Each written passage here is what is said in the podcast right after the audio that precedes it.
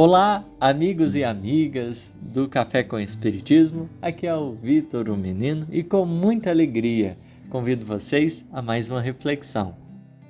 No episódio de hoje, desejamos refletir sobre a passagem da cura do endemoniado de Gerasa. Uma passagem muito conhecida no Evangelho que representa um símbolo perfeito para pensarmos nas nossas perturbações espirituais. Qual de nós poderá se dizer na Terra isento desses instantes de instabilidade emocional, mental, em que nos percebemos totalmente fragilizados? Procuraremos, portanto, nesta página do Evangelho, não tão somente nos atentarmos aos fatos materiais, mas, sobretudo, termos a dimensão do conteúdo espiritual que o Evangelho representa para o nosso coração, reconhecendo que é na nossa alma que todas essas lições ganham verdadeiramente sentido mais profundo. Portanto, pensarmos nesta passagem pede-nos sensibilidade, não simplesmente para que nós consigamos identificar essa ou aquela informação histórica, mas abertura para nos integrarmos ao quadro de aprendizados que esse momento nos oferece. Por vezes nós estamos qual esse obsediado, como que a margem de toda né, de toda a sociedade. Ele ali se encontrava em condições quase animais.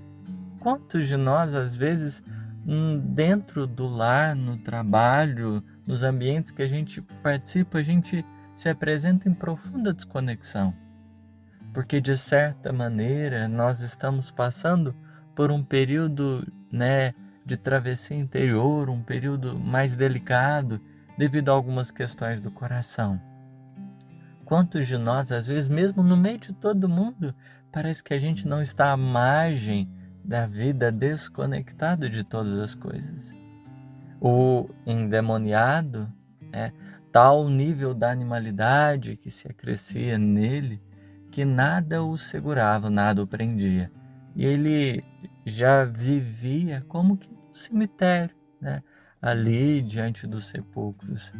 Nós, na nossa condição de perturbação espiritual, quando nós nos encontramos nesse quadro delicado, como se estivéssemos também, né, a, desconectados da vida, às vezes a nossa parte mais impulsiva, ela vem à tona, a gente não consegue ter muita estabilidade para refletir, para pensar, e a gente como que é, é aquele coração desgovernado. E a gente vive como que velando, né, se abrigando nas partes mortas da nossa alma.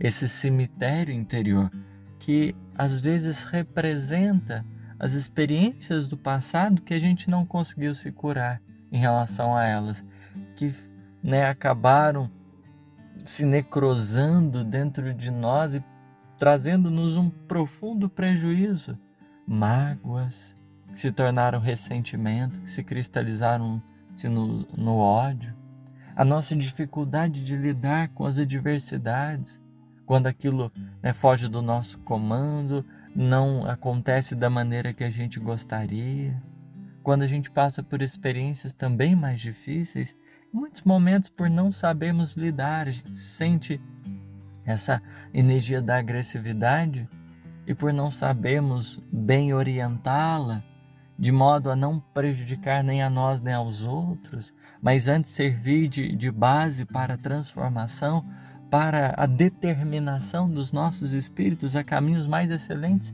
a gente acaba construindo né, esses pontos mortos dentro de nós, que vão representando essas partes que na verdade a gente não conseguiu oferecer amor.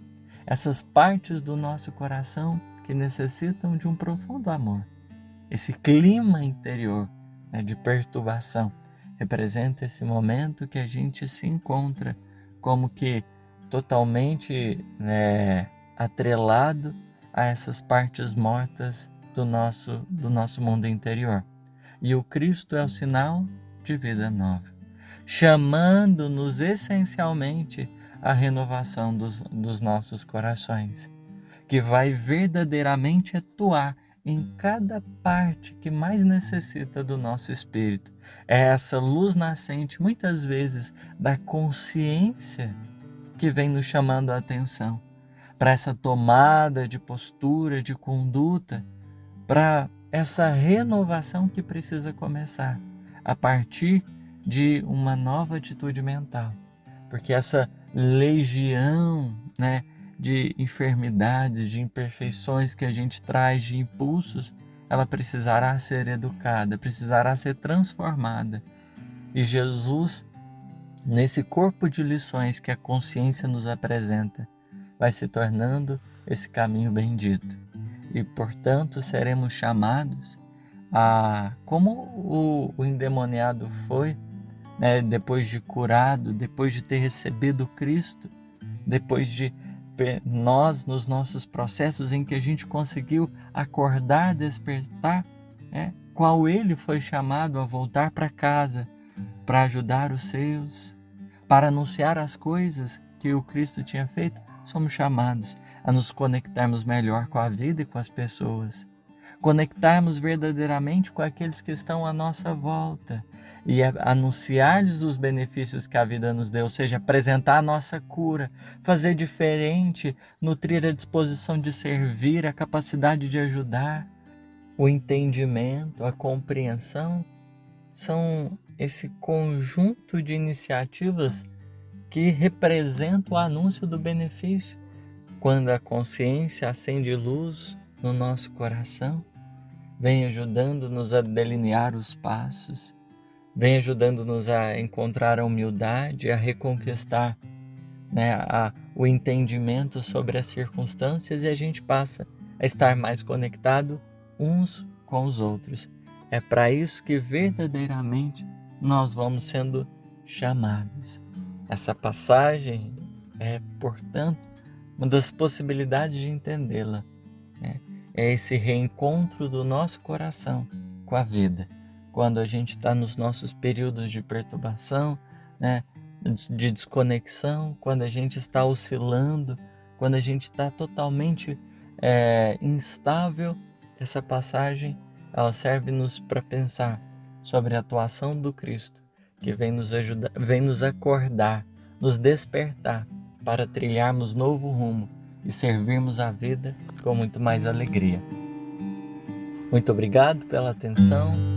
Que Deus abençoe verdadeiramente a todos e até o próximo episódio. Muita paz.